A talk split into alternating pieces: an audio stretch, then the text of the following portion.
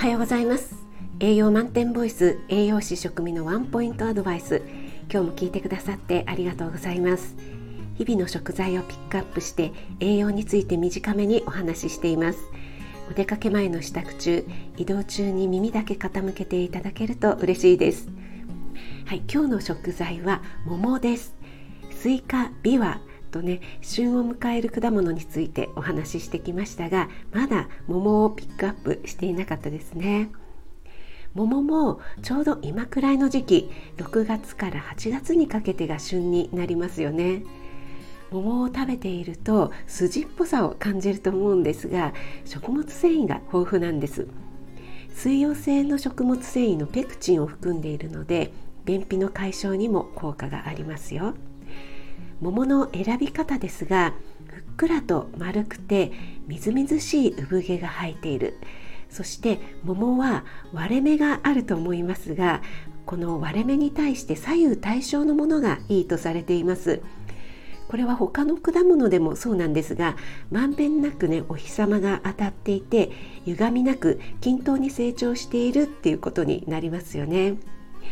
で、えー、昨日お話ししたビワは追熟しないしないので買ってきたらなるべく早く食べましょうと言ったんですが桃の方は追熟できる果物になります。えー、未熟でまだ硬い桃の場合は常温で柔らかくなるまで追熟追熟させます すみませんカミカミですね、えー、未熟なものを冷蔵庫に入れると追熟しないでそのまま傷み始めてしまうので気をつけてくださいね桃を切る時は表面の溝に沿って包丁を一周させた後に両手で軽く持って種を軸にちょっとひねると2つに割れるのでそこからくし形に切っていくと美しく切れますよね。ただ桃は柔らかくてデリケートなのでつい圧力がねかかってしまってこの方法ねちょっとなかなかうまくいかないんですよね。私は桃が大好きなのでできれば丸ごと桃の果汁をねダラダラさせながらワイルドにかぶりつきたいですね。